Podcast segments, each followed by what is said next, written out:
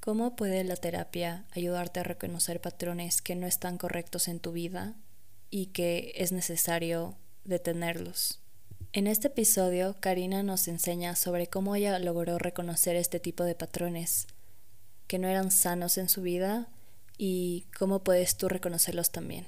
Además, en honor al mes de la mujer, llega este episodio a ti, así que si es que estás pasando por una de estas situaciones, no estás sola.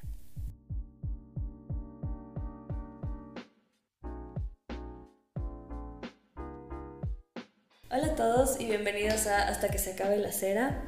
Em, el día de hoy me encuentro con Karina Marcial o Cari. Cari, ¿cómo estás? Bienvenida el día de hoy. Súper bien, contenta de verte, de verte grande, linda, sí. Muchas gracias. Bueno, para pues darles un poquillo de contexto, Cari ya nos conocemos hace un montón de tiempo. Em, les conozco a sus hijos, estuvimos en el mismo colegio y todo, entonces, y la Cari también fue profesora de mi colegio, entonces fue, es como, has estado ahí toda mi vida, entonces me emociona hacer la entrevista del día de hoy. Eh, ya hemos estado conversando sobre algunos temas eh, que se van a tratar el día de hoy y, y me parece algo que, que es súper importante. Em, va a ser un episodio que no se debe tomar a la ligera, son temas súper importantes que a veces pues no nos damos cuenta que realmente se deben tratar, así que eso. Em, pero antes de empezar con la entrevista, obviamente tengo que prender la vela, así que ay, me voy a quemar. Eh, qué linda, Mujeres apoyadas entre sí. Muchas gracias. Eh, les recuerdo que es eh, de la marca Flame by Lex, ecuatoriana. Les invitamos a, a ver sus redes sociales. Y pues bueno, como les estaba diciendo, estos, estos temas del día de hoy son súper importantes. Em, pero antes de como ir hacia los temas que son como más crudos, em, pues Cari tiene esta historia con el arte y, y esa, es, por ahí quería empezar. Hablemos primero sobre el arte, cómo, cómo fue introducida a tu vida. Bueno, creo que desde niña fue una herramienta que tuvo mi madre para educarme. Entonces pintaba desde los 12 años y toda la vida hacía eso. Entonces creo que después fue fácil pensar que yo debía estudiar artes plásticas y creo que nunca se vio otra posibilidad. Ahora me doy cuenta, después de haber movido tanto mis carreras, que yo quizás quería estudiar otra cosa. Pero eso se me daba bien y eso es lo que me llevó a estudiar artes plásticas, ¿no? Y bueno, ya en medio de esa carrera me casé súper joven con otro artista y después ya me quedé haciendo eso, ¿no? Ya era lo que a mí me gustaba. Y bueno, creo que me dio la pauta para todo lo demás que hice después. Sí, o sea, esto de, del arte es está súper presente en, en, todo lo que está a nuestro alrededor. Em, y me acuerdo que igual en una de estas entrevistas decíamos como viene mucho de la naturaleza, como de ahí sacamos un montón de inspiración, entonces quería ver cómo, más bien desde tu perspectiva, porque tú tienes, o sea, siento que tienes ese ojo más artístico, ¿no es cierto? Entonces, ¿cómo eh, influye el arte en tu día a día? ¿Cómo lo ves tú? ¿Cómo lo percibes? ¿Cómo le das tipo, por así decirlo, esa bienvenida, eh, ajá, el día a día? Yo creo que el ser profesora, ¿no? que fue la siguiente profesión que me tocó, y igual me tocó formarme para docente y verles a todos los niños cómo era su herramienta diaria, la forma de expresión, el, el producir, el hablar, el actuar, el bailar. Todo nuestro ser está hecho para expresarse de todas las otras maneras que no nos permiten, ¿no? porque la escuela te exige un comportamiento, un espacio.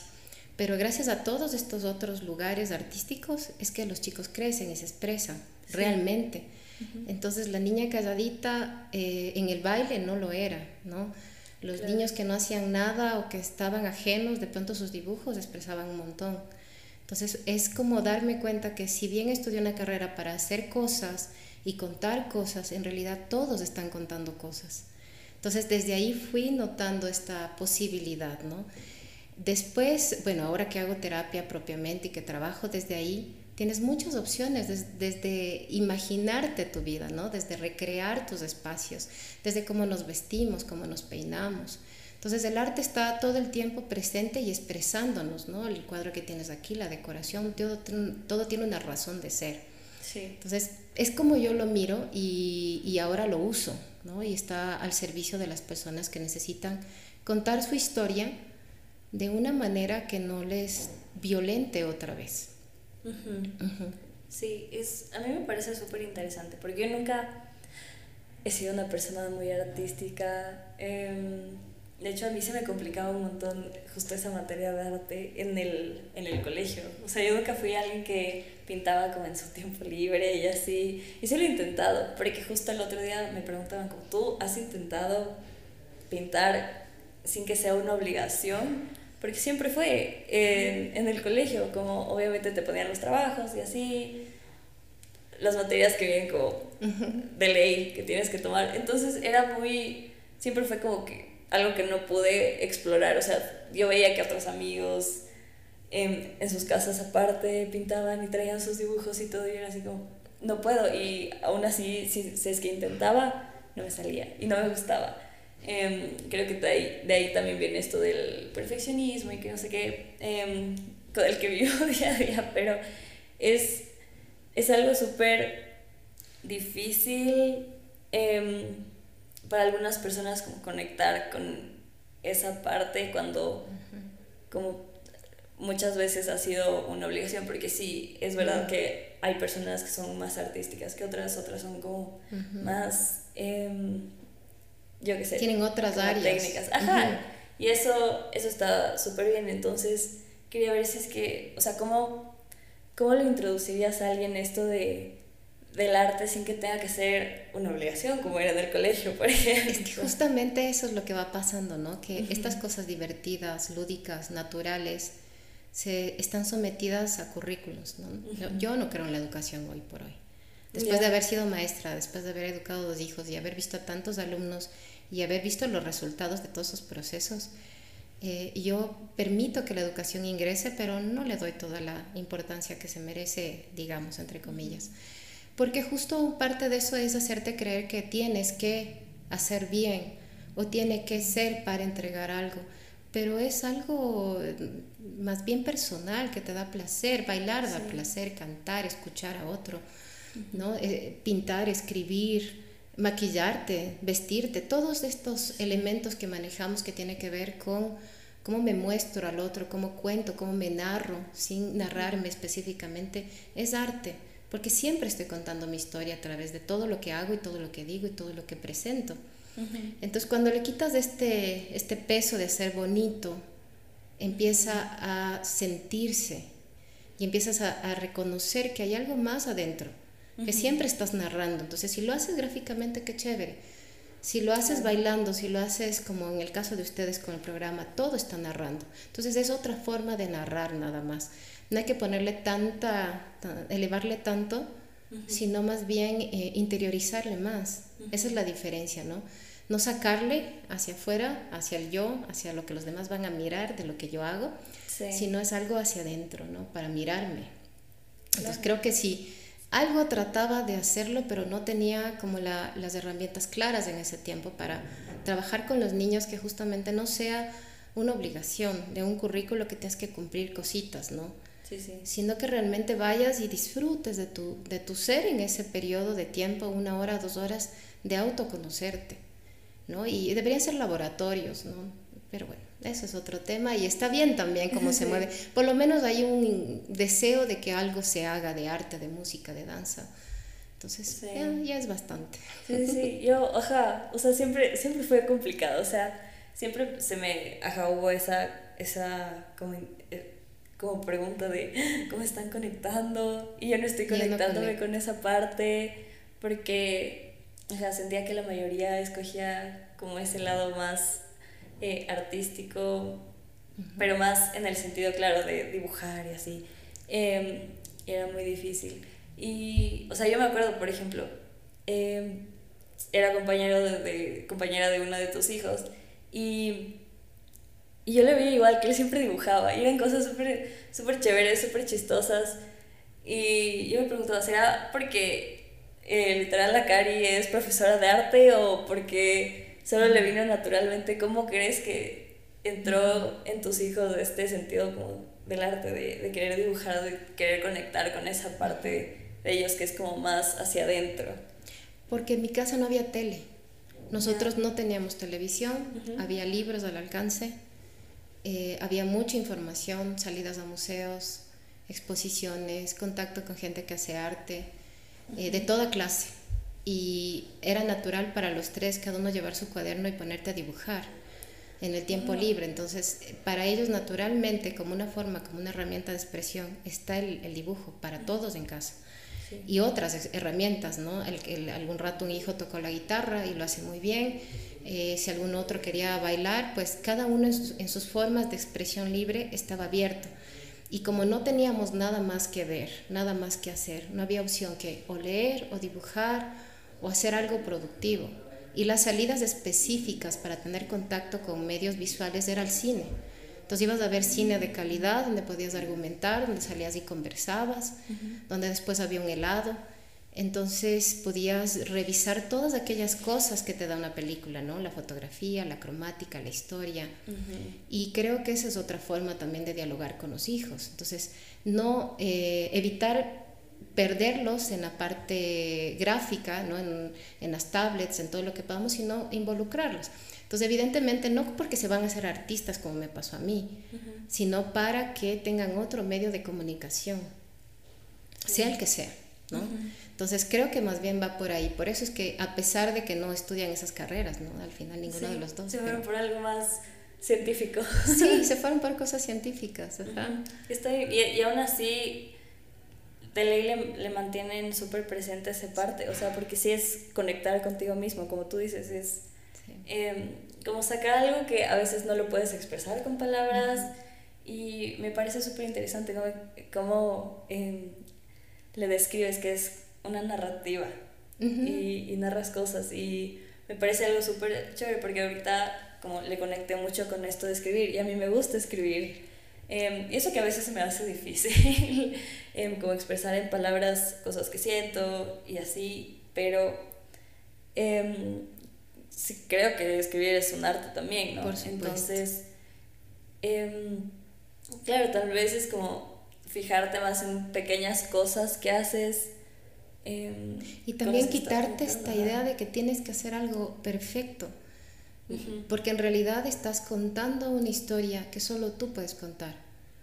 Eh, si tú lo haces escribiendo, si yo lo hago pintando, pero solo tú puedes contar esa parte de la historia para el resto de, seres humanos. Yo no puedo mirar lo que tú miras, ni, ni lo que yo he mirado, y es un compartir. Entonces, si lo miramos o si lo tomamos desde ahí, va a haber muchas opciones para que los nuevos seres humanos que se presentan puedan expresarse. Y va a haber menos problemas emocionales, evidentemente, ¿no? Sí, creo que el arte nos, nos conecta mucho con emociones que no podemos describir. Por ejemplo, a mí me cuesta mucho conectar con las emociones y sí me he dado cuenta de que escribiendo me ayuda a sacarlas. Y a veces hasta desconectarme de ellas. Yo me disocio un montón de mis emociones, eso me han dicho en terapia un montón de veces. Pero sí, o sea, te, te ayuda como a, a, ponerlas en otro lugar en donde no te están como haciendo mucha bulla. Claro, es que mira, es algo grande que está pasándome y cuando yo lo pongo en papel, lo describo en imágenes, yo puedo darle un lugar. Entonces estoy muy enojado y mi enojo es como un buitre que me devora. Entonces, ahora dibújale el buitre y ¿qué hacemos con el buitre? ¿Qué tamaño tiene? ¿Vamos a poner una cuerdita o le vamos a hacer esto? Entonces, el dibujo, la perfección, digamos, pasa a un segundo plano. Y lo principal acá está el poder sacar algo que no podrías hacerlo de otra manera y hacer un cambio definitivo en tu vida. Entonces, igual la narrativa, ¿no? De cualquier forma que sea, la escritura es maravillosa. Y luego cuando nos regalan eso al resto y podemos leerlo, a veces dices, ah, mira, eso me pasa, pero yo no lo podía decir. Sí. Eso también, o eso me ayuda a entenderme. Entonces siempre estamos dando un regalo al otro. Creo que ahí es donde más auténticos somos. Y si es que yo quiero, como todo lo que se mueve desde el yo, ¿no? Verme bonita para los otros, verme delgada o tener toda una imagen que es desde el yo, desde lo que los otros me están explicando que yo debería ser Entonces también escribir o también pintar me están pidiendo, o bailar me están pidiendo que sea como los otros quieren si es lo más mío, ¿no? Y justamente esas personas, no sé si has visto en redes sociales, que sacan su yo, ¿no? Lo, lo, lo, pone fuera y su ser se presenta a los demás desnudos, es cuando dices, wow, eso yo también lo estoy viviendo. Sí, es, es bien, bien, bien peculiar, o sea, y sí se nota. Sí, se nota y es hermoso. Cuando alguien dice la verdad es como, qué alivio. Alguien también lo, lo, sintió igual que yo y me da paz. Exacto. Tengo una una curiosidad, y justo hablaba de esto el otro día con, con, una prima que le encanta pintar. Ella, ella siempre tiene como sus lápices de colores en, en su cartera y así. Y es que, y ella me, me sugirió esta pregunta que es, si, si, es que pudieras verle al mundo de un solo color por el resto de tu vida, ¿cuál sería? Porque siento que esto de los colores, claro, todos los colores tienen un significado y como hasta sus propias como emociones. Entonces, ¿con, cuál crees que le verías? Yo creo que le dejaría en, en, en, un color como que estuviera ciega, en un neutro total, en una oscuridad, que me facilitaría mover los otros sentidos. ¿no? El, el, el, olfato, el oído, el tacto, el gusto. Entonces exploraría todos los otros y esta, entre comillas, ceguera, ¿no? este espacio nublado me permitiría reconocer todo lo otro que también soy, que la vista nos, nos pierde, ¿no? Sí. Entonces creo que sería un color nublado. Me gusta eso.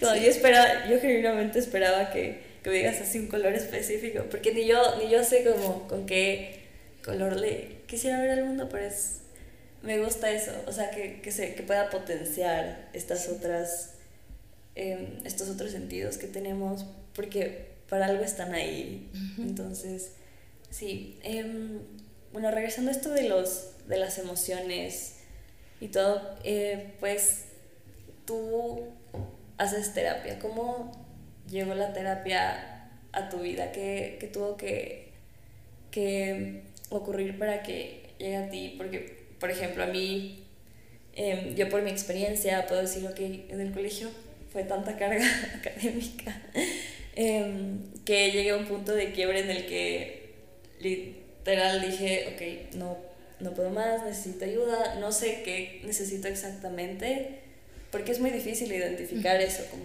a dónde acudo primero. Entonces, em, claro, no me imagino hasta cómo, o sea, hasta qué punto tienes que llegar para decir, como, ok, yo también hasta te puedo ayudar a ti en esto. Entonces, o sea, ya desde mi experiencia te puedo decir que logré ir a, un psicólogo, pero yo he ido a, un montón y todos me han dicho lo mismo, de que sí tengo ansiedad, tenía depresión y todo, pero yo creo que es algo tan valiente em, meterse en este mundo de la terapia, es algo tan necesario y no muchas personas lo ven. Yo sé que muchas personas tampoco suelen tener los medios a veces, pero siempre hay como cómo tener cierto tipo de terapia. Entonces, ¿cómo, ajá, cómo llegaste a esto de, de hacer terapia? De hacer terapia bueno, primero enviudé muy joven, me quedé con dos hijos eh, en edades muy complejas. Antes de eso vi morir a mi esposo de un síndrome, una enfermedad congénita que lo deterioró muy rápido.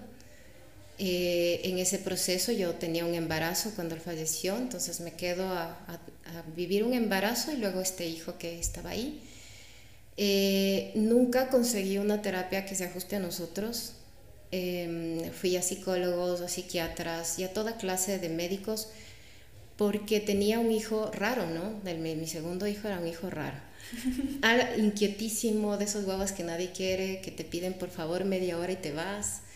Y, yo no entendía qué pasaba, entonces logramos cumplir con las cosas que nos pidió la primera psicóloga que me acompañó un año y después de cumplir con todas las expectativas, pues Andrés no salía adelante, ¿no? Era un niño muy complicado y empiezo a buscar ayuda, ¿no? Entonces lo que hice es que mientras encontrábamos un diagnóstico, tuviera el terapia constante.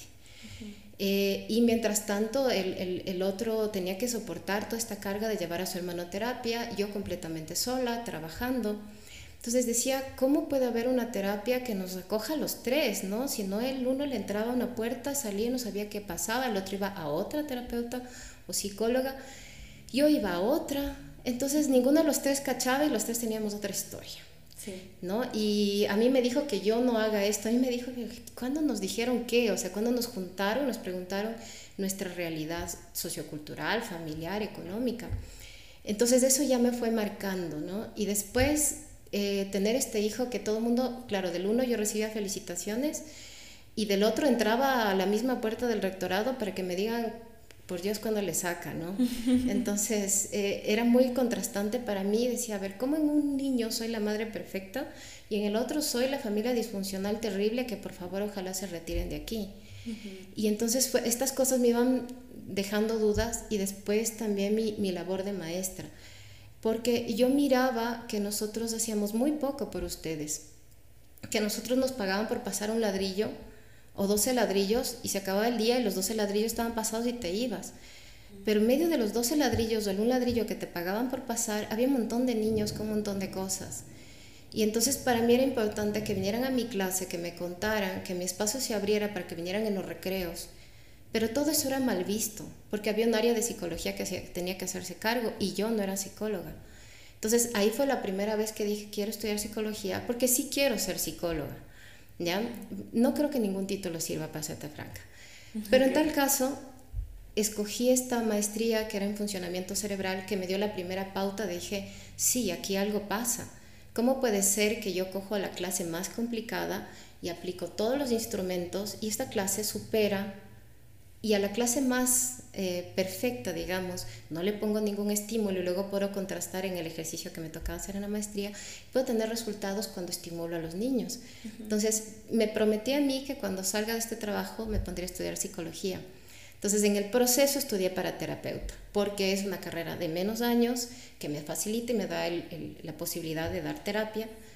Y ahora estoy haciendo mi carrera de psicología, entre otras cosas que he estudiado. Entonces, realmente me apasiona porque yo necesitaba esta terapia, porque mis hijos la necesitaban y porque todos los niños con los que yo me, me pude vincular necesitaban que yo tuviera otra formación y no solo pasara los ladrillos que me tocaba el día, sino que realmente supiera que estoy con seres humanos que se merecían respeto.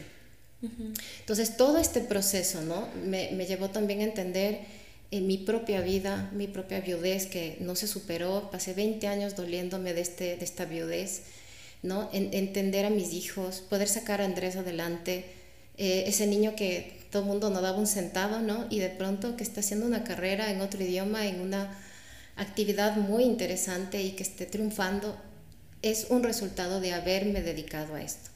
Y la otra cosa es también que las personas que vienen ahora al proceso de terapia, les trato como yo hubiera querido que me eh, englobo a la familia. Si viene un niño, englobo a la familia, sostengo a la madre, pregunto al padre si se siente cómodo. Dejo que todos se involucren en el proceso y que todos sanen. ¿no? Entonces, todo lo que yo esperaba lo puedo devolver. Y estoy al servicio. Entonces, eso, ese fue como el proceso y yo me siento súper contenta, súper comprometida. Y como te digo, he aprendido que los títulos pasen a segundo plano. Cuando a veces me topo con gente que tiene esta actitud, ay, pero no tienes tal título, digo, bueno, tengo tres y tengo una maestría y estoy haciendo esto y voy a hacer esto, pero ninguno me califica como el haber sido madre, el haber enviudado, el haber tenido un hijo con problemas serios eh, en su parte cognitiva, el haber tenido un hijo que tiene una enfermedad terminal también, el haber tenido todas estas condicionantes es lo que me hace dar terapia. No las profesiones, son herramientas que están en internet, que están colgadas, los libros son maravillosos. Todo está escrito. Y el certificado que te pone ahí es solo para que el resto, aquellos que necesitan, lo miren. Sí, y, y, como te digo, puedes seguir estudiando lo que se te antoje, ¿no? Pero el, el fondo es qué calidad humana estoy entregando al resto, ¿no? Cómo estoy vinculándome con cada ser humano que me toca cada día, ¿no? Con ética, con responsabilidad, con principios, con coherencia, sintiendo el olor que el otro puede estar sintiendo que yo no sé. ¿No? Entonces, es eso, porque yo, yo quería algo eso para nosotros y también, si hubiera sabido todo esto, quizás hubiera sido más empática con muchos niños que me tocó en, en el tiempo que fui maestra.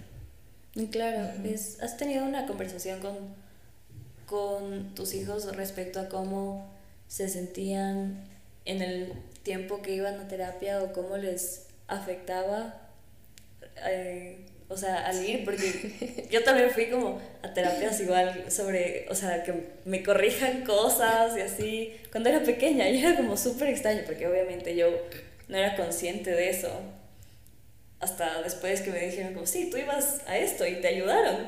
Y yo, ah, no, sabía, no sabía que estaba yendo a terapia para eso. Entonces, ajá, me da, me da curiosidad como, ajá. ¿Cómo lo vivieron? Sí. Yo creo que fue contrastante eh, el, el, hecho de que Andrés tenía un tipo de terapia que era justamente para mejorar su comportamiento eh, y en cambio el Willy era para poder sobrevivir a, la, a, la, a mi viudez y, al, y, a su orfandad, ¿no? Sí. Entonces, no, no, sé, no sé cómo lo fueron resolviendo, pero creo que más fueron las herramientas internas, que, que justamente el, el, pintar, el dibujar, que era nuestra forma. Y la casa, como yo no tenía marido que me mande, la casa estaba hecha para mis hijos. Sí. Entonces eso fue muy lindo porque era un espacio que estaba hecho para su crecimiento, no para ningún adulto. Entonces podían, no sé, patinar en la sala, podían jugar fútbol en el corredor, eh, podíamos ver tele, digamos, cuando veíamos películas que te, que te contaba, podíamos uh -huh. ver en la, en la, compu y sentarnos en la peli y, y, ver en la cama. Podíamos comer en la cama, si había, no teníamos reglas y a la vez teníamos muchas reglas. Uh -huh. ¿no? La, la regla, eran como las tres principales, cuidar del otro, cuidar de sí mismo, ¿sí? Uh -huh. y cuidar del entorno. Yeah. Y no había más, pero la casa estaba hecha para ellos. Entonces creo que eso a los tres nos salvó. Sí, a mí para poder ser madre de dos niños con trabajo estudiando y a ellos para no sentir que hacían malas cosas, ¿no? Y, y algo importante creo que les amaba un montón. Yo, yo a mis dos hijos, a los dos, a, la, a la, mi última también le amo mucho, uh -huh. pero a los dos le ama, les amaba con, con, mi vida porque eran son los hijos del hombre que más amé en mi vida. Uh -huh. Entonces, eh, eran la representación de ese amor. Claro. Y, y, creo que desde ahí la terapia se vinculó para siempre fortalecernos como vínculos, ¿no? Sí. Sí, eso, eso creo que era como la estrategia. Yo quería que ellos sean felices a pesar de... de a pesar de todos los retos sí. que tenían. Tú como madre en esa época, ¿cuál fue tu mayor reto? Lidiar con mi tristeza, lidiar con mi depresión. Uh -huh. No querer vivir y sin embargo levantarme, a darles de comer, a trabajar y, y, sabes que fue esto muy duro porque yo realmente le amaba a mi esposo con mi vida. Entonces yo lo que hice es vivir un día menos. Uh -huh. Yo le, me acuerdo que le dije, eh, como yo no puedo vivir sin ti, ¿no? Entonces yo sí. estaba embarazada, ¿no? Entonces fue como, me dijo, vive un día menos. Ponte un tiempo y vive un día menos. Y en ese momento fue la única estrategia que encontré.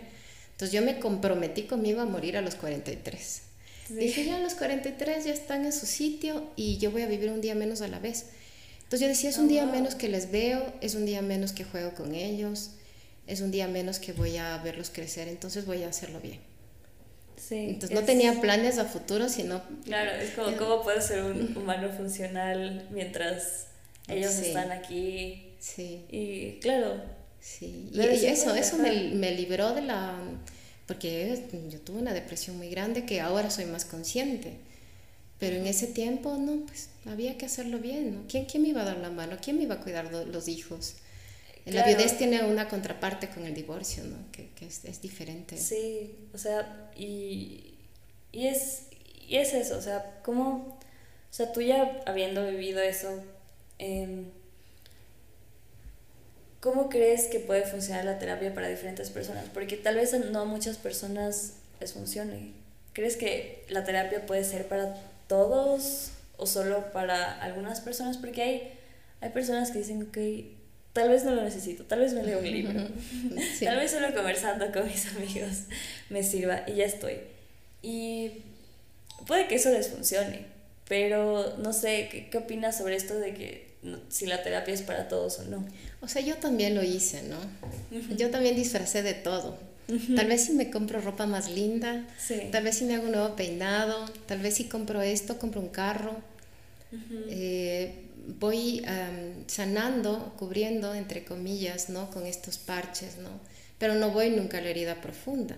Y eso te lleva a tomar decisiones equivocadas reiteradamente hasta que pisas fondo. Y entonces tienes que ir a terapia. Entonces no hay opción. La cosa es más bien em, educarnos para hacerlo de manera paulatina, ¿no? Y entendiendo que hay una variedad enorme de psicólogos, terapeutas, y hay unas ramas tan maravillosas ahora que si de pronto quieres sanar lo sexual, quieres sanar tu infancia, quieres sanar, no sé, no sabes qué carrera elegir. O sea, ahora hay tal variedad que tú puedes escoger, mira, esta persona me va a orientar a mi profesión. Puede ser un coach. Ah, no, pues estoy sanando una herida profunda, me voy donde un psicólogo especialista en esta área. Ah, quiero hacer esto, ¿no? El arte terapia, quiero reconocerme a través de otras herramientas eh, que esta es una terapia más larga, por ejemplo, en, en, hora, ¿no? como dos horas de sesión. Entonces, ay, me, me, voy a esto. ¿no? Entonces, es, es, muy importante darte cuenta que hay una variedad y que si ya no te está funcionando tu vida, hay que encontrar la salida. Sí, ¿Sí? Te toma... para todo hay una solución a la final. Sí, y, y después de tomar dos o tres sesiones, lo mismo que te gastas en un par de zapatos, en un peinado nuevo, que es lo que vas a hacer para cubrir tu dolor, en el novio nuevo, una novia nueva lo que haces es ir a terapia. Exacto. Invierte en ti también, pero de una manera diferente. Sí, ya, es, ya bonito, ¿no? Yo a mis hijos les doy la lista y les digo, al que quieran, escoja. Pero si algún bicho les eh, está apareciendo en su camino y no les deja tener una buena relación con sus compañeros, con su trabajo, con su dinámica de estudios, eh, con su tiempo, su organización de espacio, busquen ayuda. ¿No? Y bueno, alguien que sea autodidacta, información de sobra en Internet, pero es difícil si no sabes el hilo conductor que te lleva a eso, ¿no? Porque entender, ah, mira, yo tengo un mal manejo con la ira, pero mi ira está disfrazada de tristeza. Sí. ¿Ya?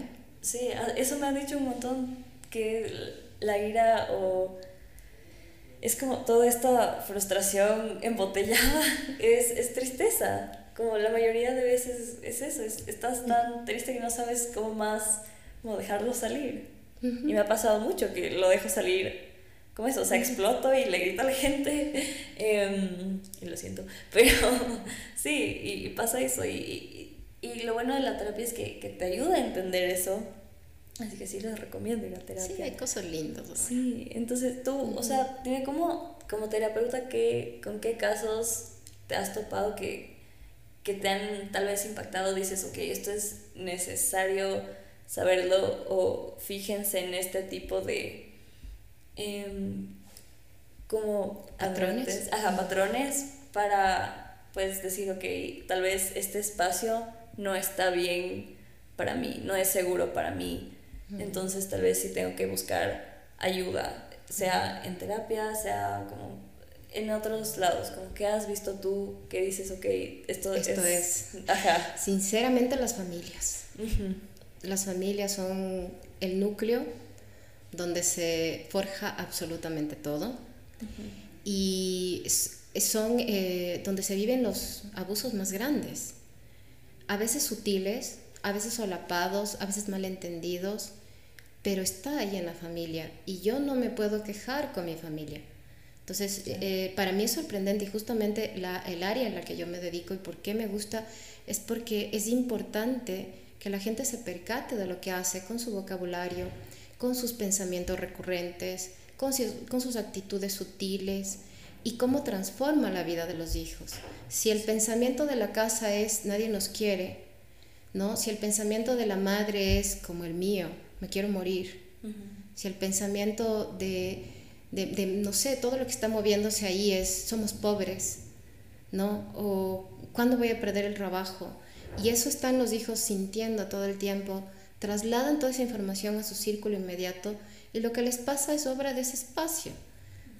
Así nos digan lo que nos digan, ¿no? A mí me han dicho, no, esta familia es perfecta, yo soy así, yo hago asado, leo, no sé, predico, voy a misa todos los días. Y yo digo, pero los resultados, o sea, yo no puedo coger limones de un árbol, árbol de aguacates, no hay chance, ¿no? Exacto. Y yo te puedo decir por mí misma, a pesar de haber tenido una realidad inicial muy compleja, mis hijos emocionalmente, intelectualmente, económicamente están bien. no perfectos, pero bien. ¿Por qué? Porque había esa base para sostenerles con todo el amor, poquito pero bien hecho, ¿ya? Entonces cuando yo veo esto digo, no, lo siento mucho, yo tuve que salir y sacar frutos bien complejos y aquí están, están dando cada uno el fruto que le corresponde. Entonces, eso es lo que a mí me ha impactado y que a las familias les cuesta reconocer, no, yo soy egocéntrico, yo soy violento. No, no, yo solo le digo que a ver si eh, eh, adelgaza un poquito. Mm. Yo solo le digo que ojalá limpie mejor. Yo, yo no le ofendo, yo le estoy aconsejando. Entonces, cuando la familia está dispuesta a generar estos cambios, los niños inmediatamente sueltan todos estos discursos que les lastiman, ¿no? Entonces, es la familia, es la casa. Eso es lo que a mí me ha sorprendido. De ahí casos específicos, eh, gente que ha salido adelante de la nada, ¿no? Recuerdo un señor que le tengo un cariño enorme que había caído en drogas, cayó en la cárcel y perdió todo su dinero y perdió a su esposa, todo, y me llamó y me dijo, no tengo con qué pagarle en plena pandemia, y, y, pero necesito ayuda. Entonces dije, ya, usted necesita ayuda, cuando usted me va a pagar tanto, pero cuando usted tenga dinero, en vez de darme a mí, le va a dar a alguien que igual que usted necesite salir. Pero ahora no me va a pagar, pero usted tiene una deuda conmigo que se la va a dar a otro.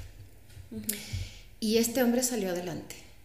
Dejó la droga, lo vi creo que hace unos cuatro meses, me, vino a visitar, eh, otra vez tiene su empresa, está trabajando en, temas de decoración, tiene una pareja linda, tiene una vida. Y cuando yo le miro, le digo, usted salió en tan poco tiempo. Primero en terapia, ¿no? Es, es, una de las terapias más fuertes, más rápidas, más decididas. Lo que yo le mandaba leer, lo que yo le mandaba, lo hacía. ¿no? Y, y todo su, su, esfuerzo para encontrar la salida no deja de asombrarme, porque hay casos difíciles, pero ese era un caso que yo decía, Dios mío, yo me hubiera pegado un tiro. claro. para mí fue como, ¿cómo le digo a este señor que sí puede con la vida? O sea, ¿cómo le estimulo en medio de una pandemia, sin trabajo, en la calle después de haber salido cinco años de la cárcel, ¿no? Mm. Entonces, ese fue como, como muy impactante porque yo lo que hago es darle las herramientas, pero quien decide cómo las usa es la persona que las toma, ¿no? Ese es uno de los casos. Em, te puedo contar casos de mujeres, ¿no? Ahora mm, tengo una familia hermosa que puedo admirar su resiliencia, su amor entre ellos, su sostenerse a pesar de las enfermedades, de las caídas continuas, y cómo todavía el esposo le mira con amor a ella, cómo esos niños eh, aman a sus padres cómo no se han dejado invadir a pesar de todo lo que les ha pasado en este tiempo. Entonces yo los miro y, y me siento muy pequeña al lado de ellos porque nadie podría enseñarme tanto como ellos lo hacen, ¿no? En cada cita. Y esas cosas, ¿no? Esas cosas que te puedo decir que me dejan impactada, ¿no? Hay muchas historias, ¿no? Sí, o sea, la, la familia es el núcleo. Sí. Y es difícil cuando no están, pero es súper importante cuando sí están.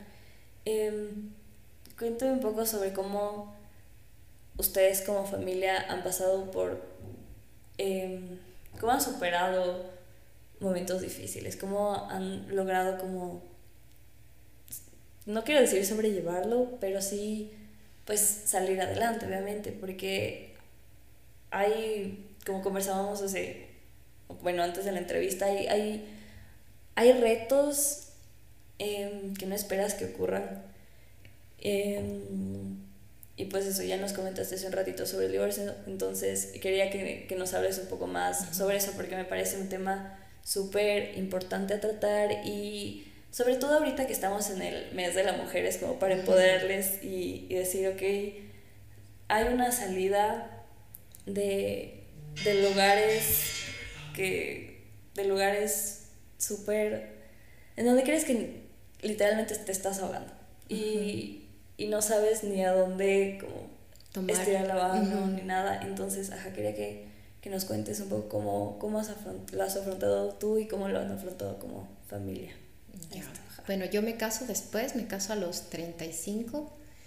Eh, para mí fue como una oportunidad de tener un hogar, quizás de manera recurrente en mi, en mi casa. Eh, no era invitada a muchas cosas porque era viuda, ¿no? Porque era la viuda con los guaguas, entonces es, estás excluido porque esto es para familias, ¿no? Y tú no eres una familia. Y eso fue calando en mi psiquis, ¿no? Como debo tener un matrimonio, debo casarme para ser alguien socialmente representable, tanto para mis padres como para mi círculo inmediato. Y, y quizás eso se, se, grabó en mí eh, de manera totalmente equivocada. Y cuando yo conocí a esta persona, pues él me pidió matrimonio y yo dije, wow, pues claro, me quiere porque quiere casarse, ¿no? Y quiere tener hijos, y quiere hacer un hogar y, y, se vinculó mucho a mis hijos, a mis padres. Entonces yo dije, claro, es, es un hombre grande, con mucha experiencia, sabe lo que quiere y podemos tener una familia. Y yo soñaba con esta familia porque cuando la tuve fue bonita, tuve un primer esposo hermoso y fue un matrimonio hasta el último, bien bonito, o sea, no, no hubo algo que yo pudiera decir esto no me cuadra. Y yo creía que el matrimonio era así. Entonces, cuando me caso, empieza un círculo de violencia que yo no entendía y que yo me culpaba porque decía, claro, es que yo no sé poner las toallas en su sitio, como te decía, ¿no?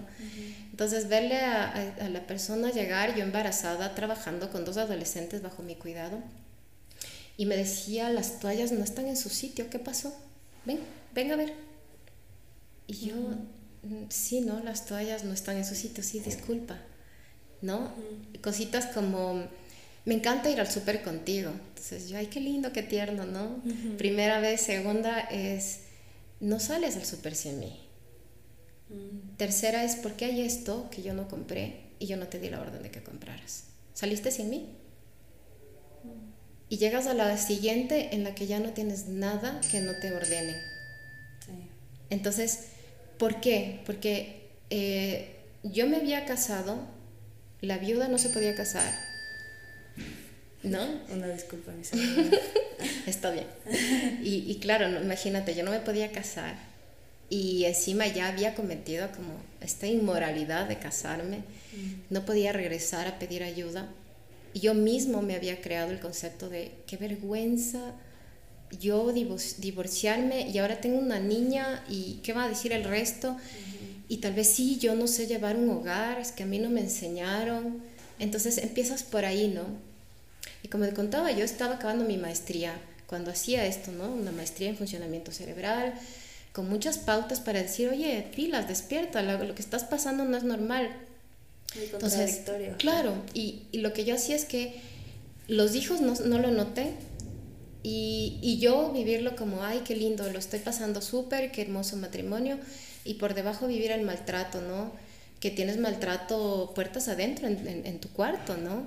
Yo recuerdo una vez, eh, y tú le conoces a mi hijo, que, que yo salí corriendo y me acosté en su cama, ¿no? Y él me dijo, ¿por qué estás aquí, mamá? Y yo, es que, es que te extrañaba, ¿no? Porque mi hijo es muy amoroso, entonces...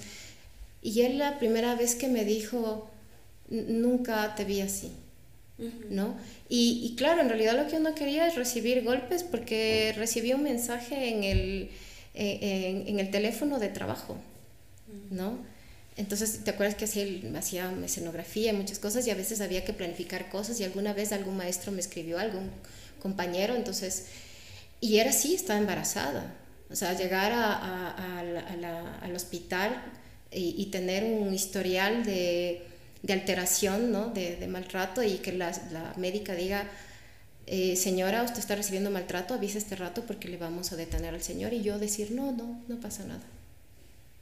¿No?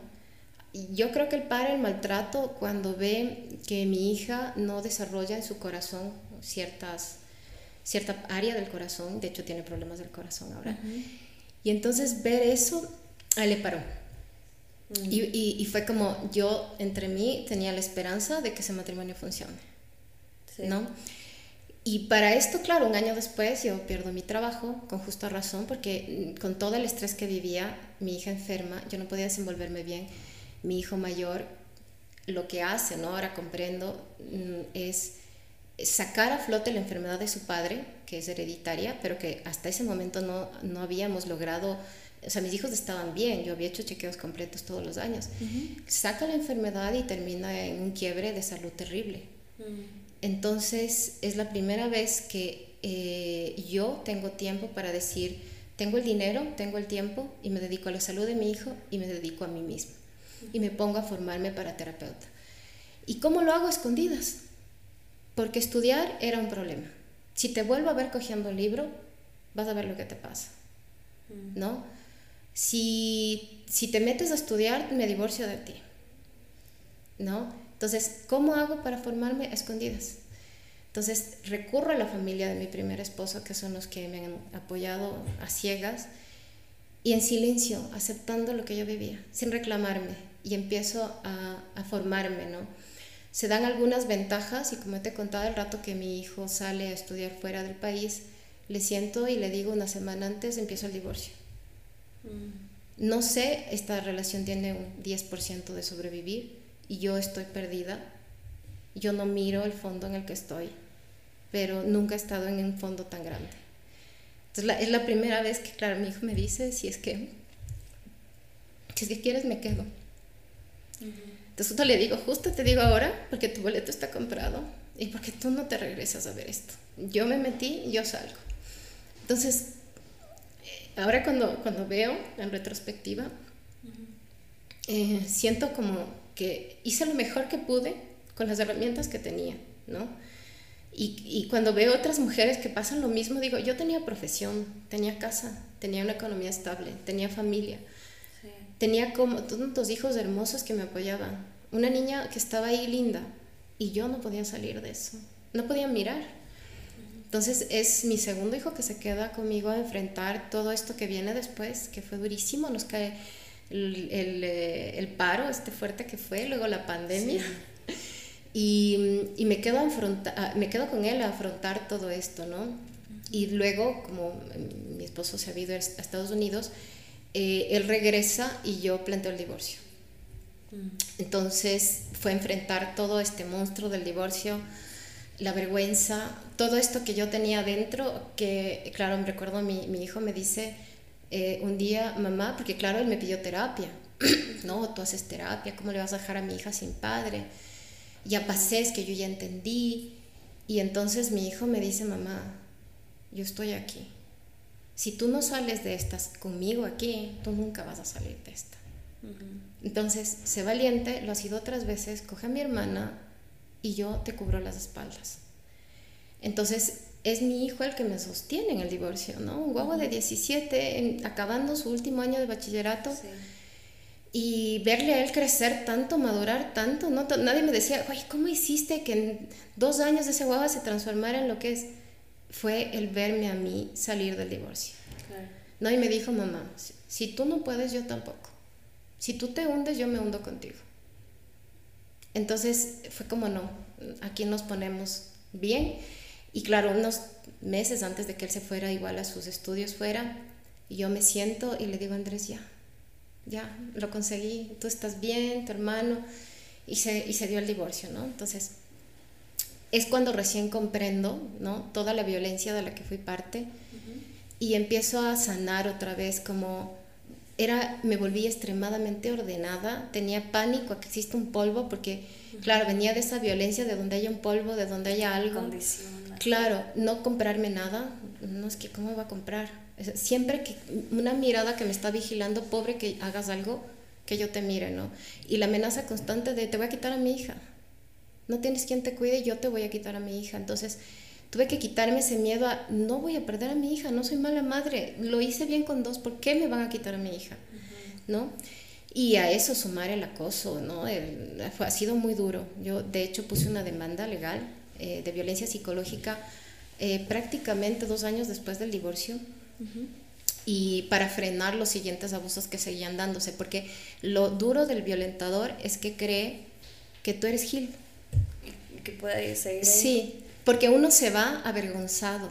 Es, muy gracioso esto, porque uno se va avergonzado de, de, que yo tenía todas las herramientas y aquí me quedé. Y, y mucha gente que me acompañó me lo dijo y yo no lo vi. Y entonces esa vergüenza hace que tú calles, ¿no? Y, ah, nos llevamos bien, sí, fue esto el divorcio, todo tranquilo. Pero cuando se da esta parte y yo pongo la, la, la denuncia psicológica, de abuso psicológico, es interesante porque lo hago porque trabajo para una fundación en un taller Y ellos exponen los casos, es una fundación lindísima, y cuando exponen los casos les digo, creo que yo tengo violencia. Y creo que pasé por violencia, o sea, ojo que ya había me formado como terapeuta, que tenía mucha formación, que hacía muchas cosas. Y les digo, no, no, pensé que esto me lo merecía, ¿no? Y ahí ellos me dicen, bueno, mira, lo que está viniendo es, grave. Está viendo ya síntomas de que la violencia sigue y que no va a parar.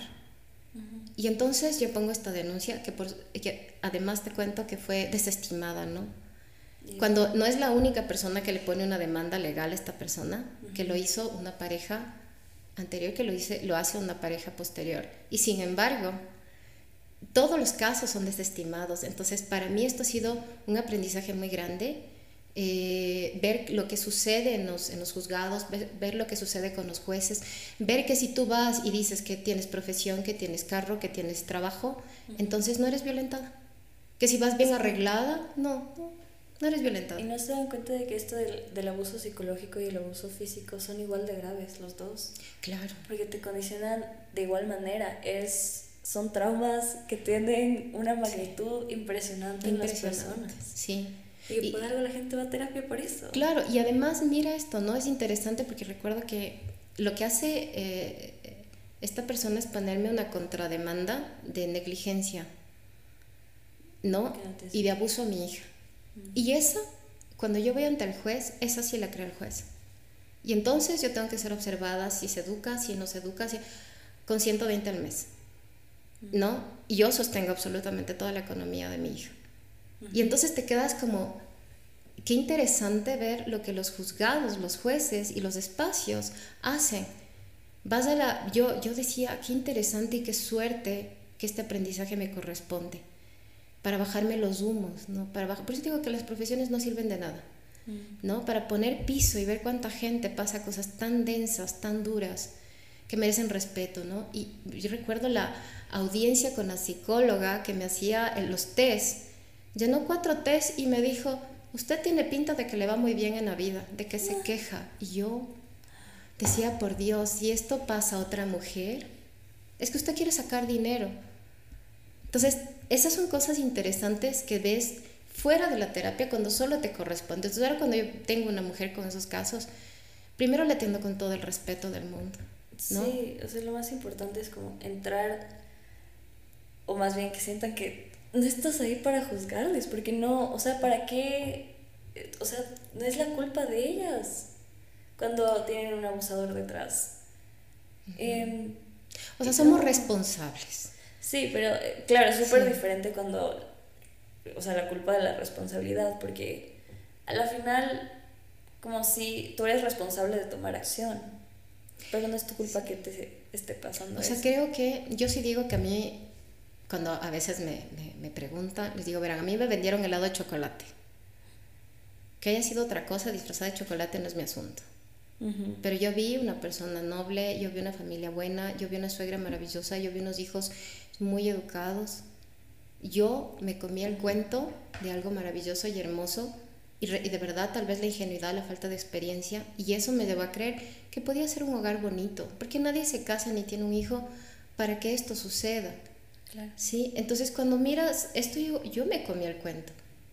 Y de verdad lo, lo, lo, creí por seis meses, lo vi así, lo vendieron bien. Entonces cuando yo cojo el paquete y abro, realmente el paquete era otro. Y así, ay, es que era que explores, es que esto, es que este otro. No, no es así, porque yo puedo ser, mm, dorarte la píldora de muchas maneras, ¿no? Las personas que hacen esto tienen eh, muchas herramientas. De hecho, yo le decía a mi hijo, ¿no? Digo, ay, estoy muy contento porque tiene que ir a, a, tener ayuda psicológica esta persona para que pare esta situación. Me dijo, mamá, por favor, aprende a diferenciar. La mariposa eh, parte de ser oruga, gusano, oruga, y se hace mariposa. Pero el alacrán es alacrán. Y una ponzoña, un alacrán con más herramientas, lo único que eso es un alacrán con herramientas para manipular más. Y a veces yo me temo eso, porque no hay un espacio en el Ecuador, entiendo que hay en España, que hay en algunos otros países, donde los violentadores entran a un régimen de uno o dos años de terapia intensiva. ¿Por qué? Porque manipular, violentar, mentir, te da estrategias, te da energía para deteriorar al otro, es una herramienta. Entonces, ¿cómo yo suelto herramientas que me dan poder, que me dan estatus, que me dan economía? No voy a soltar si me resultan súper. Sí. ¿No? Entonces, soltar eso es, wow, ¿y ahora? ¿Quién soy si suelto todo esto? ¿No?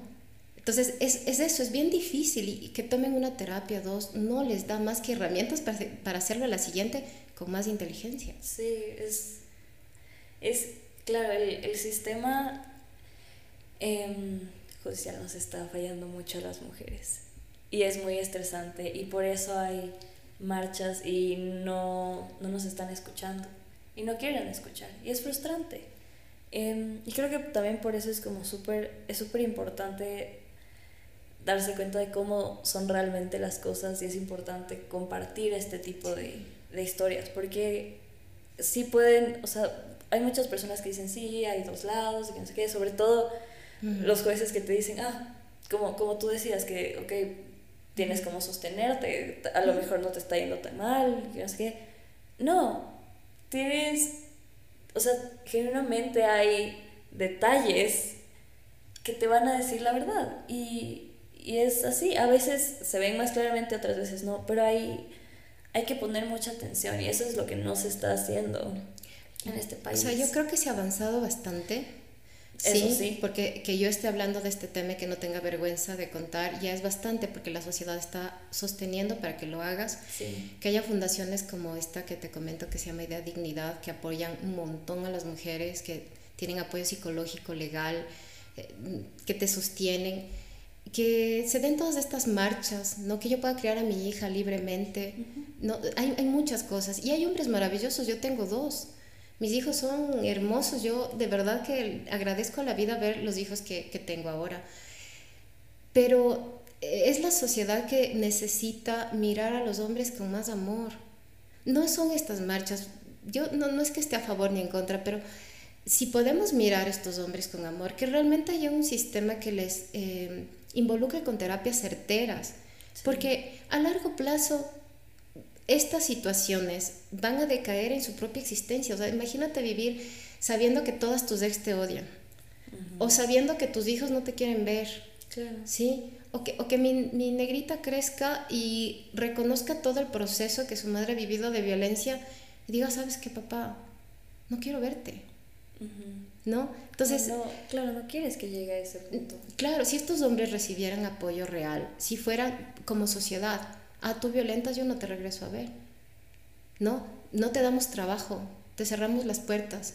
Basta una denuncia de violencia, debería ser eh, hacer que la sociedad se mueva para cerrar las puertas, sea hombre o sea mujer. Es decir, o te compones o te excluimos hasta que lo hagas. Y, y también la ir a terapia cuesta tanto. ¿no? Es tan costosa que si también hay más sistemas de apoyo a los hombres para que vayan y puedan soltar, porque obviamente de dónde vienen familias donde la madre y el, maneja estos diálogos. Sin ser mala gente, por ejemplo, en esta familia eh, que yo te hablo, vienen de una madre viuda. ¿Quién generó este diálogo de abuso y, y, esta permisión a los hijos para abusar de mujeres? Hay otra mujer que crió a sus hijos. Cuando yo recuerdo un diálogo en una conversación, eh, sutil, ¿no? Ahí entre las familias que están comiendo el pastelito de cumpleaños, dijo, ah, es que estas mujeres abren las piernas a cualquiera. Y mis hijos y yo así, ellos criados de otra manera, así como, ¿dónde nos metimos, no? Sí, lo más, lo más indignante es que viene de las mujeres Las mujeres, por supuesto. ok, estás, tú también estás creando esta esta sociedad, o sea, tú también le estás alimentando esta, esta Estos hombres fueron, sí, fueron educados por otras mujeres y, para ser sincera, la, eh, la, educación se quedó mucho en manos de las madres. O sea, sí, mis hijos se crearon en mis, en mis manos. Claro. Entonces, son resultado de otras mujeres. Y esto hay que revisarlo muy grande, porque claro, les ponemos a los hombres como los malos. Yo, yo no lo veo así. De hecho, para mí es importante que él pueda tener una paternidad responsable como la pueda hacer. Si él puede dar el 1% de lo que una paternidad necesita, pues ese 1% le digo a la negra, tómalo con amor, porque como fue criado, como está establecido su sistema, no puede verte.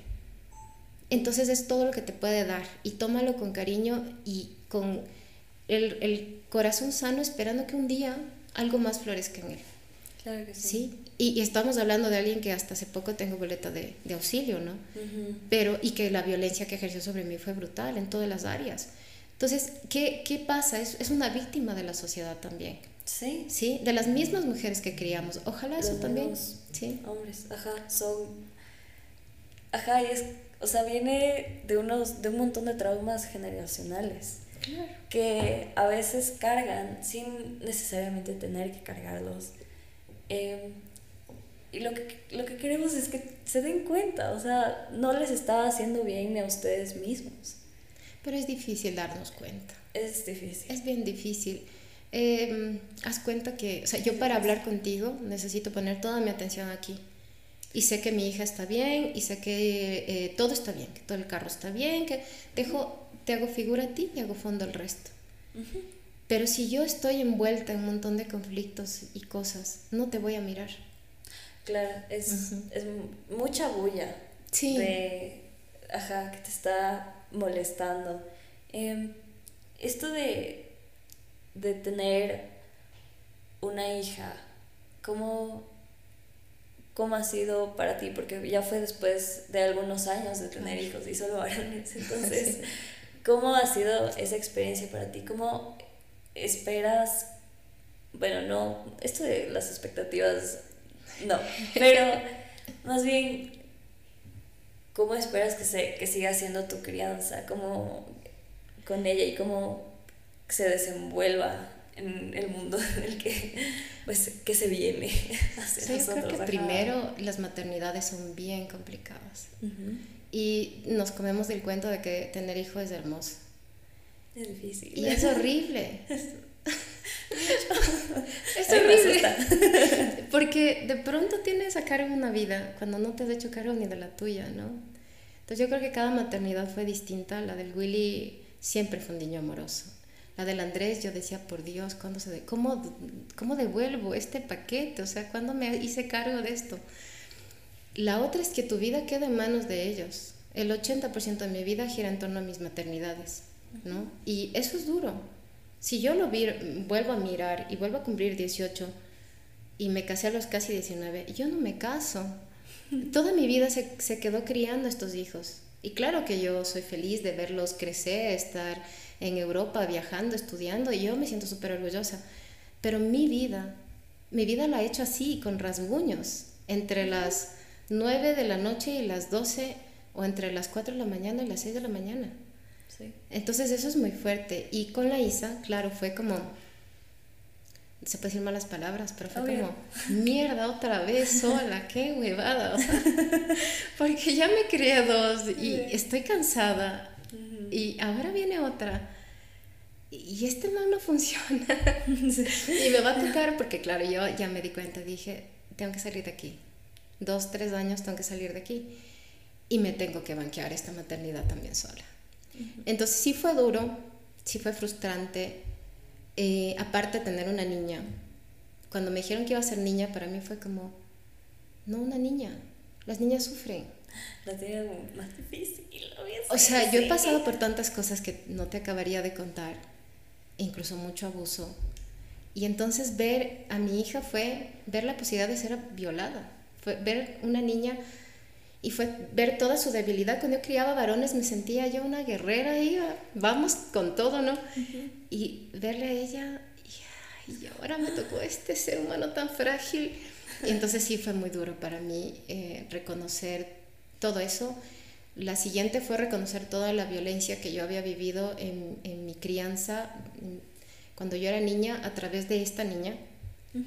Entonces, cuando la miraba y la cambiaba, me di cuenta, por ejemplo, que había sido abusada sexualmente a una etapa temprana, porque me di cuenta cuando miraba a mi hija y empecé a recordar cosas y dije, por Dios, ¿cuándo se me borró esto del cassette?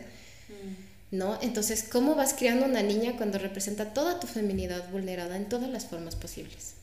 Sí. ¿Ya? Entonces, los primeros años sí fueron muy fuertes, creo que me sirvió mucho formarme como terapeuta de la mano de su crecimiento, tener mujeres maravillosas a mi lado que me han, me han ayudado, que he dicho, mira, esto estoy mirando en Aisa, que me refleja que soy yo y necesito apoyo.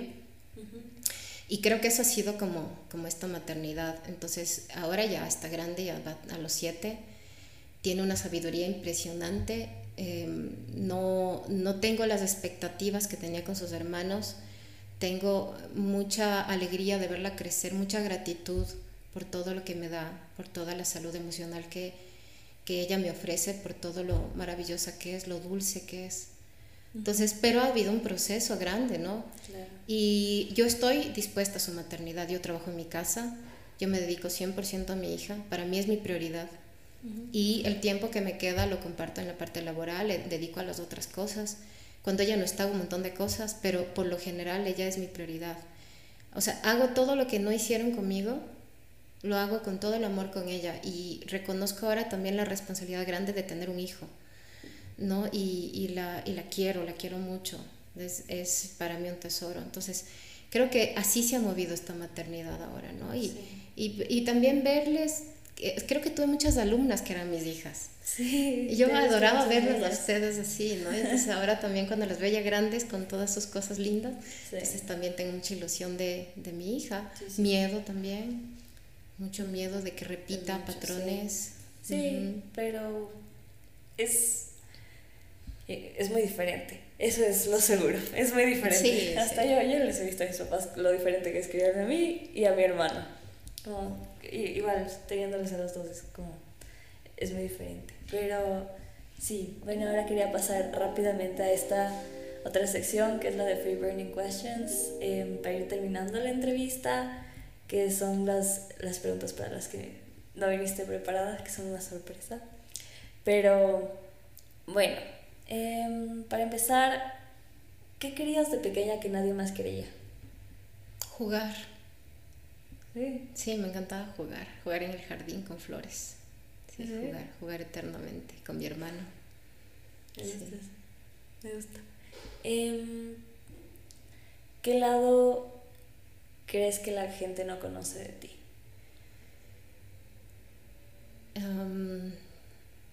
creo que estoy hoy también conociendo mi ira, la ira. Creo que siempre la, la, la, guardé, como cubrí muchas cosas para evitar como sacarla y, quedar mal, ¿no? Pero la estoy conociendo bien, como desde un lado agradable, estoy entendiéndola, estoy valorándola sí, hasta que se vuelva sabia y, y más bien me aporte a mi vida. Y para terminar, em, si pudieras ser tú un color, ¿cuál serías?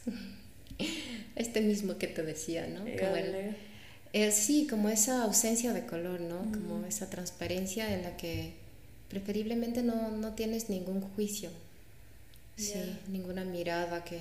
Me encantaría no poder tener tantos prejuicios que están ahí instalados.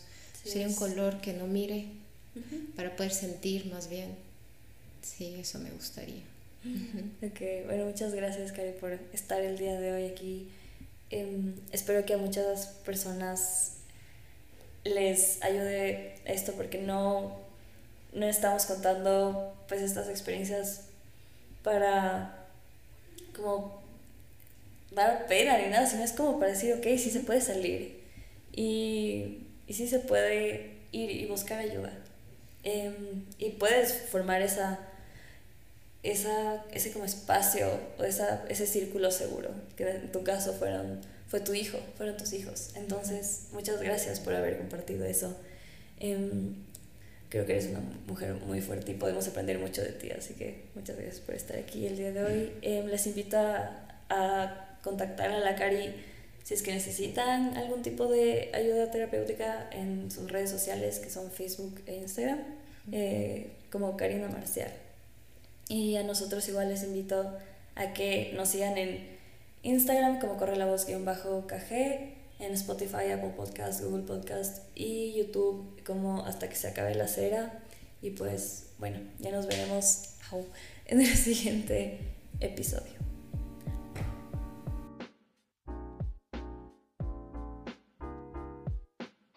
Gracias por escucharnos, les invito nuevamente a que nos sigan en redes sociales. Por si no lo notaron, tenemos nuevas tazas con el logo de Hasta que se acabe la cera. Desde ahora en adelante todas nuestras invitadas van a llevarse una después de cada episodio, así que si quieres formar parte del podcast, te invito a llenar el formulario que se encuentra en la biografía de nuestro Instagram. Nuevamente es corre la voz-caje. Bye.